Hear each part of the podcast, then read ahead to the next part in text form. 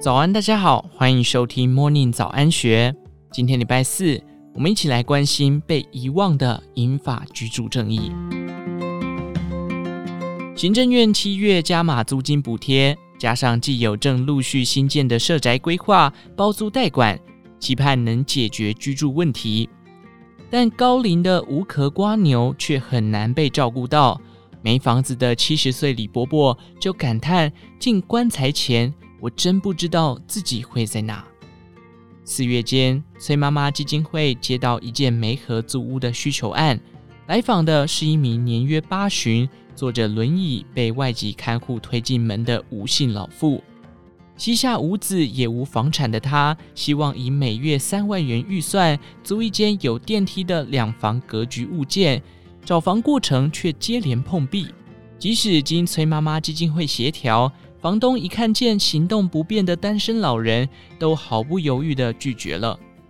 花了三个多月，还是没能找到落脚处。眼看离租屋处房东定下的搬离时限越来越近，却只能干着急。为减轻租屋民众负担，行政院寄出的三百亿元租金补贴已于今年七月开放申请。若房东拒绝房客申请补贴，或因此要求涨租，经房客向地方政府申诉还不改正，最终可依消保法处以三十万元罚锾。然而，这样的补贴政策帮助不了有钱也租不到房的高龄无壳瓜牛。年龄歧视是国内租屋市场的普遍现象。根据崔妈妈基金会二零零三年的调查，只有不到一成的房东愿意租给六十五岁以上的老人。即使是今年才五十五岁，与家人在外租屋的景文科大大学财务金融系副教授张定轩，也曾被房东质疑，为什么到这年纪还没有房子？张定轩直言，台湾社会持续高龄化，孤老族势必越来越多。老人租屋供给不足，恐将成为严重社会问题。现阶段过度朝年轻族群倾斜的居住正义政策，必须适度调整。根据国发会推估，二零二五年台湾六十五岁以上老人的比率将突破总人口的两成，进入超高龄社会。若依二零一七年卫福部最近一次执行老人状况调查显示，六十五岁以上老人有百分之四点五八居住在租用房屋内计算，届时将有超过二十万名老人在外租屋。崔妈妈基金会居住扶助部主任冯丽芳指出，二零一八年大约只有七十名老人透过基金会寻求租屋媒合，但去年媒合案已达一百三十件，今年上半年也已超过七十件，数量逐年攀高。但他观察，目前政府提供的租金补贴难以解决房东不愿将房子给高龄长者的问题。包租代管社会住宅中提供有自宅长者的以屋换屋，也不适用于较弱势的无壳老人。对于无法在自由租赁市场上租到房的老人，政府目前提供两个选项：第一是社会住宅的弱势保障名额。第二，则是公办民营的老人住宅，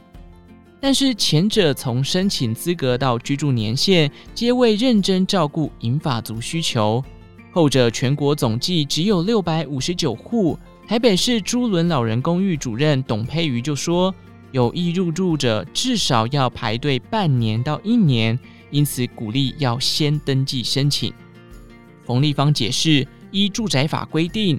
社会住宅应保留四成以上提供弱势者承租，但供不应求，因此申请者必须先比谁更弱势。多数时候，只有同时符合老、残、穷的民众能够中签。高龄者即使幸运中签，也无法确保余生都能安居无忧，因为社会住宅居住年限最多延长为十二年。社宅作为中继站的构想，显然是专为年轻族群所设计，忽视了老人的居住特性。根据内政部统计，今年七月，六十五岁以上老人仅占社会住户总体的百分之十二。七十岁的李伯伯说：“如果十二年后我还活着，那该怎么办？”今年好不容易抽中台北市社宅时，原本感到相当振奋，但却发现自己最长只能住十二年，又不禁皱起了眉头。内政部营建署国宅组科长苏玉峰指出，社宅的概念确实是希望让社宅资源循环利用，所以设计时没有考虑到让长者原地终老的概念。但营建署已注意老人居住需求的课题，正积极思考评估对策。可能的方向包含协助转介租约期满后的长者，或在需要安养机构服务时提早衔接。冯立方表示，既然社宅构想是中继站，那新建类似终点站的老人专属住宅，或许是回应银发族租赁需求的方案。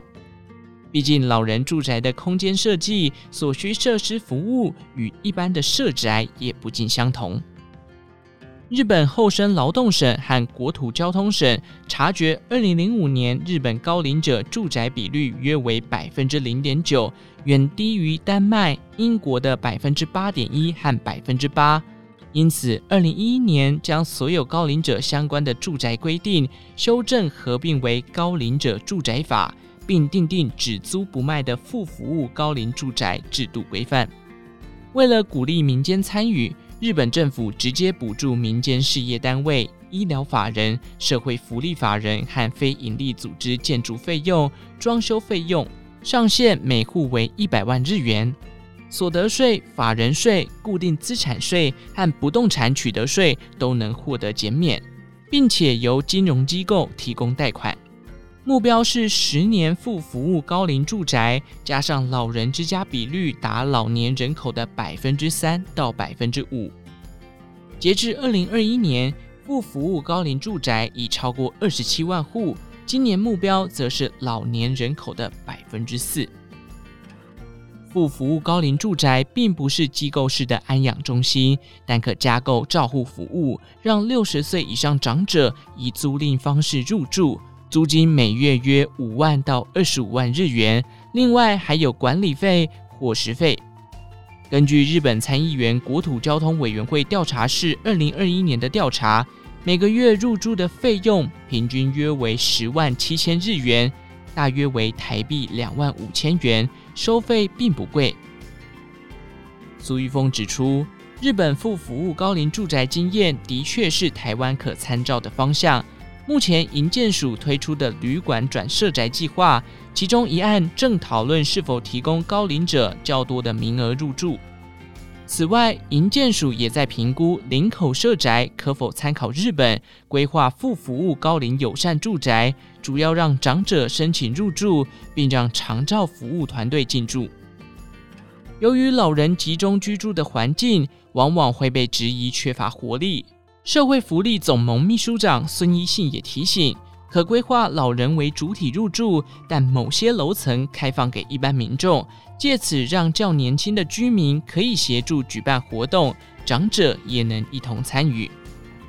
在可预见的未来，让高龄人口安居终老的迫切性，绝不逊于实现青年居住正义。无论是增加社会住宅供给，或新建老人住宅。政府的住宅政策不该有年龄歧视。